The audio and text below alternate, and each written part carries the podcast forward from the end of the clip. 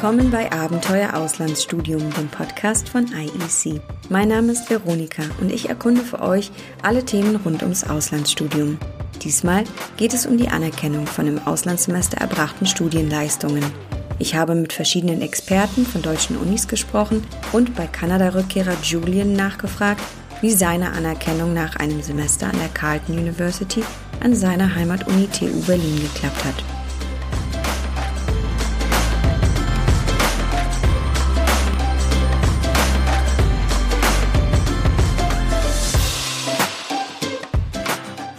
Wie kann ich mir die Kurse vom Auslandssemester anrechnen lassen? Diese Frage hören wir bei IEC immer wieder. Die Antwort ist, es kommt darauf an. Deutschlandweit gibt es an den Hochschulen unterschiedliche Stellen, die für die Anerkennung zuständig sind. Der Studiengangskoordinator, der Fachbereich, die Fakultät, das International Office. Es gibt also keine allgemeingültige Vorgehensweise für Studierende. Aber es gibt Dinge, die alle beachten sollten.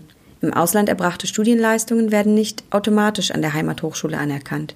Mit den folgenden Tipps stehen deine Chancen allerdings sehr gut, denn viele Studenten möchten wirklich die Anerkennung vorher absichern, möchten da ähm, genaue Informationen dazu haben und möchten auch möglichst wenig Zeit verlieren durch das Auslandssemester und schon in größerem Umfang auch Kurse angerechnet bekommen. Weiß Sibylle Möbius, Leiterin des International Office der TH Rosenheim. Ein wichtiges Schlagwort ist hierbei vorher. Für die Anerkennung der Kurse nach dem Auslandssemester muss das meiste vorab geschehen. Natürlich könnt ihr euch nur Kurse anrechnen lassen, die ihr auch absolviert und bestanden habt. Das liegt auf der Hand. Ob bzw. wie diese Kurse in euer Studium integriert werden können, lässt sich allerdings schon vorher feststellen. Wenn ihr euch für ein Land und eure Wunschuni entschieden habt, solltet ihr mit Hilfe des Kurskatalogs der Uni überprüfen, ob ihr dort die passenden Kurse belegen könnt. Schaut euch an, welche Kurse ihr noch für euer Studium braucht und prüft dann, ob es diese an der ausländischen Uni gibt. Achtet darauf, dass die Veranstaltungen und Module nicht nur inhaltlich, sondern auch formal gleichwertig sind. Wie viele Credit Points könnt ihr erwerben? Wie wird das in ECTS-Punkten gemessen? Und wie viele ECTS-Punkte müsst ihr insgesamt im Auslandssemester erwerben? Achtung! Die Seminare, die ihr sucht, können im Ausland einen ganz anderen Titel haben. Nehmt euch also die Zeit, Kursbeschreibungen zu durchforsten. Kursbeschreibungen sind auch für die formale Anerkennung im Nachhinein wichtig. Wie Frau Klück, Programmbeauftragte für Auslandsprogramme der Europa-Universität Viadrina Frankfurt-Oder anmerkt. Das einzige Problem, was wir haben, ist, dass manche Universitäten keine Informationen zu den Kursen bereitstellen. Und das ist natürlich dann im Vorhinein für die Studierenden und dann auch für uns schwierig zu prüfen, passt das überhaupt, wenn wir vielleicht nur die Kurstitel haben, aber keinen einzigen inhaltlichen Punkt oder formales Kriterium. Ja? Also wir müssen ja wissen, worum geht es in den Kurs. Und wenn es ein sehr allgemein gehaltener Titel ist und wir keine Kursbeschreibung haben, keine Bedingungen, Zugangsbedingungen zu dem Kurs, keine Anzahl an ECTS und so, dann ist es eben äh, schwierig im Vorhinein das zu prüfen und auch im Nachhinein manchmal schwierig zu bestätigen, so ein Kurs. Auch bei IEC Partnerhochschulen kann es vorkommen, dass nicht genügend Infos online zu finden sind. In solchen Fällen wendet euch bitte ans IEC Beratungsteam. Wir halten engen Kontakt mit den ausländischen Unis und können für euch auch spezielle Anfragen stellen. An den meisten deutschen Hochschulen ist das sogenannte Learning Agreement ein zentraler Teil des Anerkennungsverfahrens. Im Learning Agreement wird schriftlich festgehalten, welche Seminare ihr im Ausland belegt und wie euch diese zu Hause angerechnet werden können. So auch an der TH Rosenheim.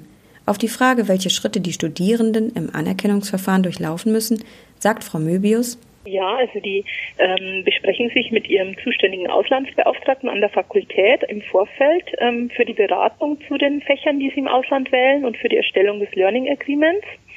Und zusätzlich haben wir mit den Prüfungskommissionen für die einzelnen Studiengänge eine Voranfrage zur Anrechnung von Kompetenzen vereinbart.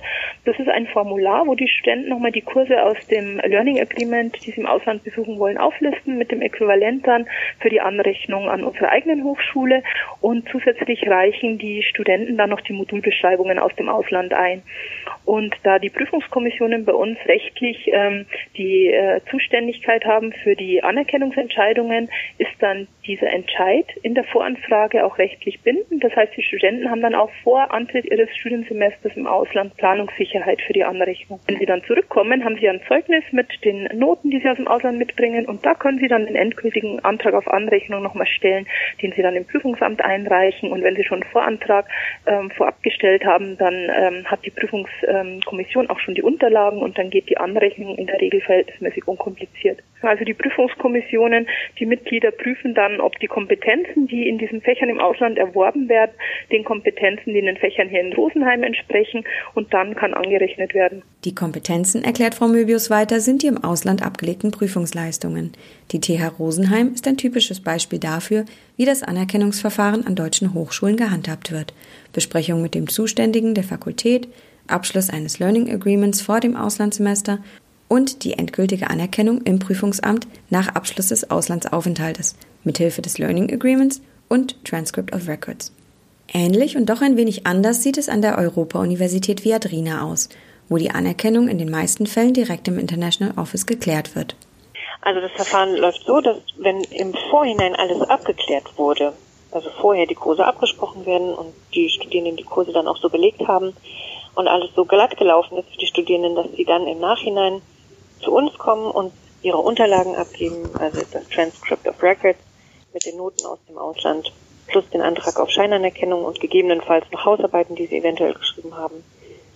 Dass wir die Unterlagen bekommen, wir prüfen das formal bei uns hier im International Office und dann prüfen wir das noch mit der Fakultät gegen. Das heißt, wir leiten das weiter an die entsprechenden Prüfungsausschüsse der Studiengänge, damit die das nochmal prüfen können. Wir bekommen die Anträge zurück und dann können die Studierenden sich die fertigen Anträge auf Anerkennung wieder abholen und dann kommen sie auch in unser System, wo die Studierenden online alles sehen können, alle ihre Noten. Ist die Anerkennung von im Ausland erbrachten Studienleistungen für Freemover eigentlich schwieriger? Grundsätzlich überhaupt nicht. Es ist nur für die nochmal wichtiger, dass sie zu uns kommen und es mit uns absprechen, weil ähm, wir das natürlich mit den Universitäten, die schon unsere Partner sind, quasi schon vorher geprüft haben. Es gibt eben sehr, sehr unterschiedliche Arten von Hochschulen und das muss zu unserer eben gewissen Ebene passen. Und wenn das nicht der Fall ist und die Studierenden kommen zurück und haben das vorher nicht mit uns abgesprochen, dann ist es natürlich problematisch.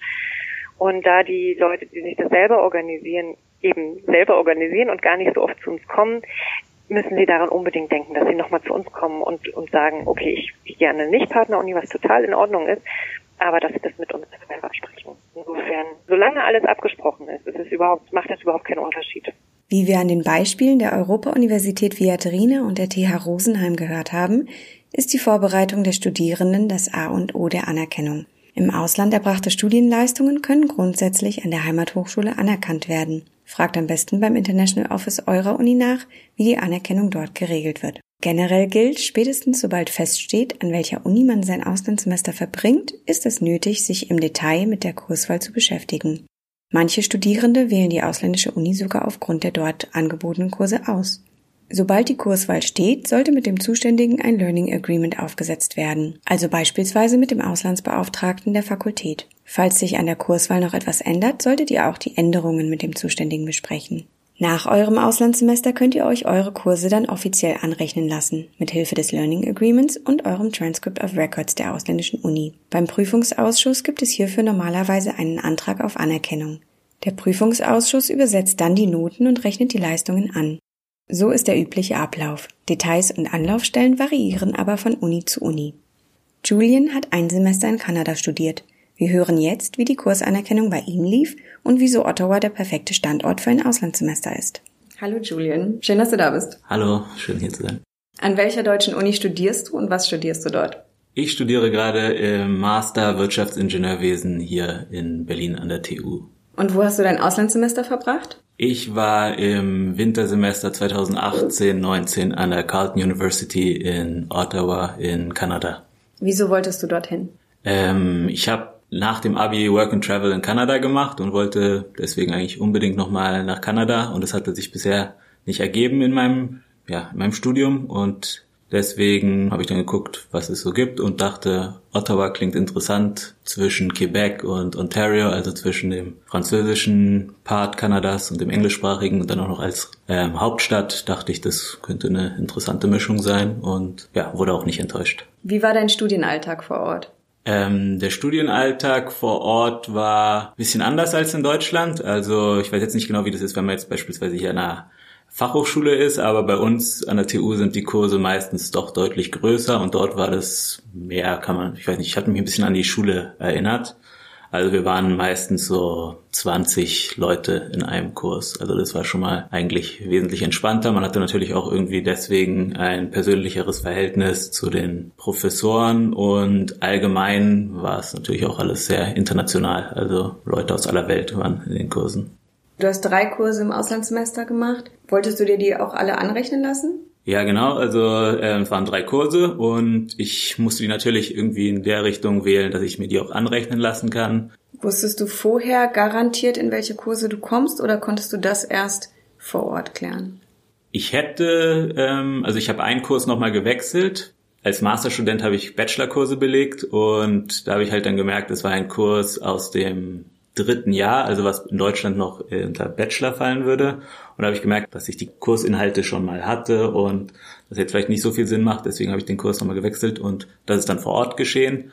Aber an sich hätte man auch alles ähm, noch aus Deutschland, von Deutschland aus klären können und die Kurse endgültig festlegen können.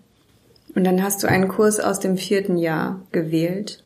Genau, also im Endeffekt waren alle meine drei Kurse aus dem vierten Jahr, weil ich ähm, genau ja in Deutschland im Master bin. Das vierte Jahr wäre dementsprechend das erste oder zweite Semester ähm, im Masterstudiengang und das hat dann auch von den Inhalten gut gepasst. Welche Schritte musstest du für die Anerkennung durchlaufen? An welche Stellen musstest du dich wenden?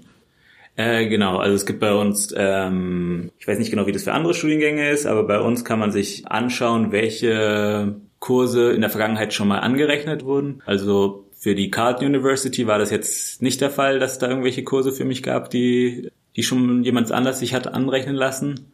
Ansonsten wäre das natürlich der erste Anhaltspunkt, weil man dann da gleich auf Nummer sicher gehen kann. Für mich war es dann so, dass ich wirklich dann die Modulkataloge verglichen habe aus Kanada und Deutschland, dann äh, mir überlegt habe, ja, das passt etwa, dann gibt es dann Vordruck, da füllt man das aus und dann habe ich mich an die GKWI, die gemeinsame Kommission Wirtschaftsingenieurwesen, gewendet. Und genau, die haben mir dann bescheinigt, dass das passt. Würdest du das Studieren an der Carleton University weiterempfehlen? Äh, ja, würde ich. Ich fand es halt, wie ich schon vorhin meinte, entspannt, dass es so kleinere Gruppen sind, also dass man mehr Einfluss, sage ich mal, auf den Unterricht hatte und äh, mehr daran teilnehmen konnte. Also das hat mir gut gefallen und auch allgemein, dass die Professoren und Dozenten dort sehr engagiert waren und man sich bei Fragen irgendwie auch schneller an, an die Leute wenden konnte. Und dann ist natürlich auch ein großer Unterschied, ich denke, das ist wahrscheinlich in ganz Nordamerika so, dass sich die Leute ziemlich stark mit ihrer Uni identifizieren, also was auch viel in den, ähm, was man auch bei den Sportereignissen merkt, also zum Beispiel das Basketballteam der, äh, also die Carlton, die äh, Carlton Ravens sind, schienen so das stärkste Team in Kanada gewesen zu sein. Also das war halt dann auch ähm, eigentlich immer ganz cool, wenn man dann da als Gruppe hingegangen ist und wusste, unser Team gewinnt eh heute wieder. Und dann gibt's halt auch ständig irgendwelche Footballspiele, Eishockeyspiele oder Basketballspiele. Und das war auf jeden Fall sehr besonders. Was ist dir so am meisten hängen geblieben von deinem Auslandssemester? Also, ähm, wie ich schon gesagt hatte, ich kannte Kanada schon, besonders auch die Region, aber nichtsdestotrotz ähm, war es natürlich ähm, wieder eine neue, ein neues Erlebnis, besonders mit neuen Leuten und dann auch wieder als Gruppe verschiedene Orte zu bereisen. Also Kanada ist natürlich ähm, ein sehr großes Land, das zweitgrößte Land der Welt, deswegen sind die Distanzen dort was ganz anderes als in Deutschland. Aber Ottawa hat da eigentlich einen großen Vorteil, da es zwischen Toronto und ähm, Montreal liegt. Also wenn wirklich kein Verkehr ist und man gut durchkommt, ist man mit dem Auto in weniger als zwei Stunden in Montreal. Und da bietet sich auch äh, Ride-Sharing an, also so ein bisschen so wie hier BlaBlaCar, hatte ich dort, glaube ich, das hieß Kanga Ride oder so. Und da fahren wirklich eigentlich täglich zwischen Ottawa und Montreal, ja, fahren da Personen hin und her. Und da kommt man eigentlich für wenig Geld recht schnell hin. Für mich war es halt auf jeden Fall was ganz Besonderes, ähm, aber halt auch irgendwie die persönliche Situation, also dass ich wirklich mit meinem Mitbewohner mega cool klarkam und mit den ganzen Leuten dort und das Ganze ist halt ein cooles Erlebnis, mal dieses ganz, diesen nordamerikanischen, ja, so diese Campus-Uni mitzuerleben mit dem klassischen, ja wie gesagt, dann Football-Team und weiß ich was, also wie man es halt so aus Filmen kennt, das ist was Besonderes. Bei mir ging es halt vorrangig irgendwie darum, das Auslandssemester als besonderes Erlebnis ähm, zu absolvieren und es ist ja auch dann genauso eingetreten. Also ich kann es nur jedem empfehlen auf jeden Fall. Super. Dankeschön für das Interview. Kein Problem. Danke.